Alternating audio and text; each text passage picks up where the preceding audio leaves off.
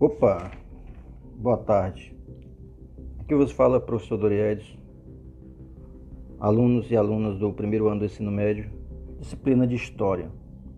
Vamos falar hoje sobre o povo hebreu, que faz parte do nosso conteúdo do segundo bimestre. Faz parte da história dos hebreus as migrações, as perseguições, as lutas e cativeiro. Mesmo esse povo vivendo disperso pelo mundo, conseguiram preservar sua tradição cultural e transmitiram isso para suas gerações futuras. Daí que os judeus ou hebreus, é, apesar de ter surgido lá na Mesopotâmia, né, foi uma civilização que perdurou até os dias, que perdura até os dias de hoje. A história dos antigos hebreus está dividida em três períodos: o período dos patriarcas, o período dos juízes e o período dos reis, né? quando é, os, os hebreus se dispersam é, pelo mundo. A origem dos hebreus remonta a Abraão, que nasceu na cidade de Ur, no sul da Mesopotâmia, no século XX. Abraão migrou para Canaã, que é conhecida hoje como Palestina, e seus descendentes viveram ali por três gerações, até que uma grande seca né, causou uma grande fome e o, o povo teve que ir para o Egito. Então Israel, que era neto de Abraão, conduz aí o seu povo para o Egito. Porém, eles vão permanecer no Egito por 400 anos como escravos. Né? Moisés conseguiu no século 13 é, Cristo libertar o povo da escravidão e retornou para Canaã, cujo episódio ficou conhecido na história como Êxodo. Na travessia do deserto de Sinai, Moisés recebeu de Deus as tábuas em argila contendo os dez mandamentos.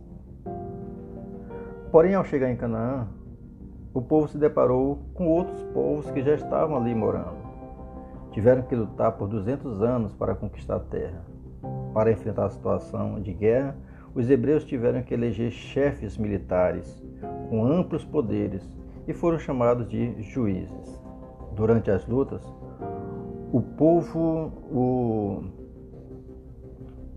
o poder político foi cada vez mais sendo centralizado e surgiu a figura do rei governando através de uma monarquia.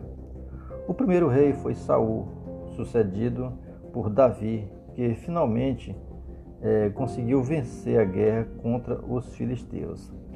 Jerusalém tornou-se a capital política e religiosa do povo hebreu. O terceiro rei foi Salomão, filho de Davi. Salomão organizou melhor a monarquia e investiu é, construindo em Jerusalém ruas, palácios, né? E o famoso Templo de Jerusalém, o Templo de Salomão, dedicado ao Deus único. Com a morte de Salomão, houve crises sociais, né? principalmente devido a altos impostos. E o rei, o reino foi dividido em dois: o reino de Israel ao norte e o reino de Judá ao sul, né?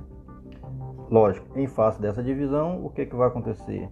É, vai ficar suscetível a invasões estrangeiras. Daí, os neobabilônios eles conseguem é, invadir o território e destroem o templo de Jerusalém e levam presos, né, como escravos, os hebreus lá para a Babilônia. Depois, os persas invadiram a Babilônia e permitiram que os hebreus retornassem para sua terra, lá em Canaã. E assim foi feito. O templo foi reconstruído, o templo de Jerusalém, e em seguida Canaã, em seguida Canaã tornou-se província dos impérios da Pérsia, da Macedônia e de Roma. Ou seja, mesmo tendo é, a permissão para retornar para sua terra, a sua terra ela ficou como que anexada, né, é, por esses sucessivos povos, né? Ou seja, não tinham independência, eles apesar de não serem mais escravos, né, eles tinham que viver à sombra de outras nações.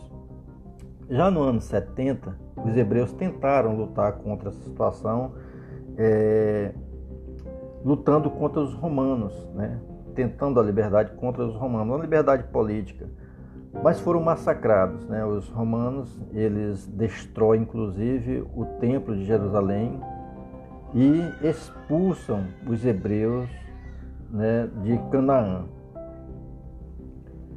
Espalhados pelo mundo, conseguiram se manter como nação, preservando a língua, a religião e o objetivo comum, retornar a Jerusalém. E de fato, né, após 1945, o, é criado o Estado de Israel, onde os judeus permanecem lá né, até hoje com a sua nação.